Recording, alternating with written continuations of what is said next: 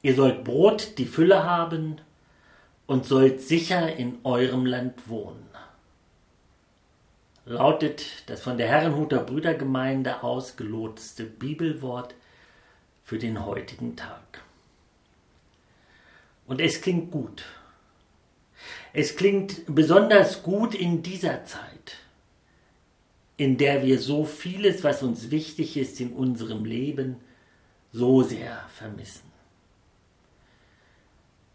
der schöne Kinoabend, das gemeinsame Essen in der Beiz, das Beisammensein mit den Freunden, die aufkochende Stimmung im Fußballstadion, das Tanzen und Singen beim Musikfestival. Ihr sollt Brot die Fülle haben und sollt sicher in eurem Land wohnen. Ein Satz wie gemacht für diese frustrierenden Corona-Zeiten. Ein Satz, der Hoffnung schenkt. Ein Satz, der Mut macht. Ein Satz, der das Ende einer langen Leidenszeit erahnen lässt. Und ich will schon loslegen, mich zu freuen, zu jubeln. Ja, endlich ist es vorbei.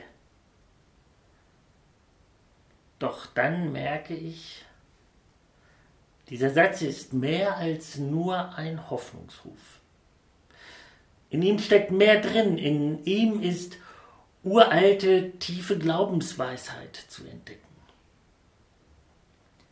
Der Kontext nämlich, aus dem uns diese überaus freundlichen Worte heute entgegenkommen, dieser Kontext, er ist uralt, archaisch, und geradezu brutal entschieden. Der Kontext, er handelt von Fluch und vom Segen. Unser Bibelwort heute ist eindeutig dem Segen zugeschrieben. Ihr sollt Brot die Fülle haben und sollt sicher in eurem Lande wohnen. Nur wenige Sätze weiter hören wir aber schon vom Fluch. Und der klingt so anders. Ich will euch heimsuchen mit Schrecken, mit Auszehrung und Fieber, dass euch die Augen erlöschen und das Leben hinschwindet. Segen oder Fluch in der Bibel entscheiden sich stets daran, wie Menschen zu dem Ganzen stehen.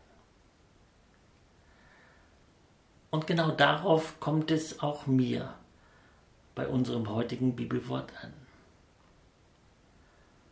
Ob wir Brot die Fülle haben und sicher in unserem Land wohnen werden, das hängt nicht davon ab, ob wir unser kleines häusliches Glück fein beieinander halten. Oder ob wir in unserem kleinen Kanton geschickt Politik betreiben und alles rausholen, was rauszuholen ist.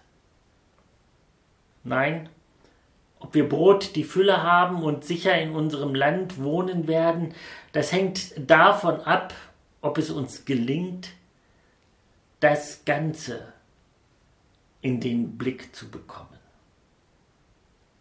Ob es uns gelingt, unseren Beitrag im Blick auf die Klimakrise, die Gerechtigkeit in der Welt und den Frieden, das soziale Miteinander, die Überwindung von Ausbeutung und Unterdrückung mit in den Blick bekommen. Das Ganze und das Unsrige. Im biblischen Kontext hat das Ganze einen Namen. Gott. Gott, der Schöpfer des Himmels und der Erde. Im biblischen Kontext gilt es, seinem Wort Achtung und Treue zu geben weil er in der Hand hält, was uns am Leben hält. Nur wenn uns das gelingt, das Ganze im Blick zu halten,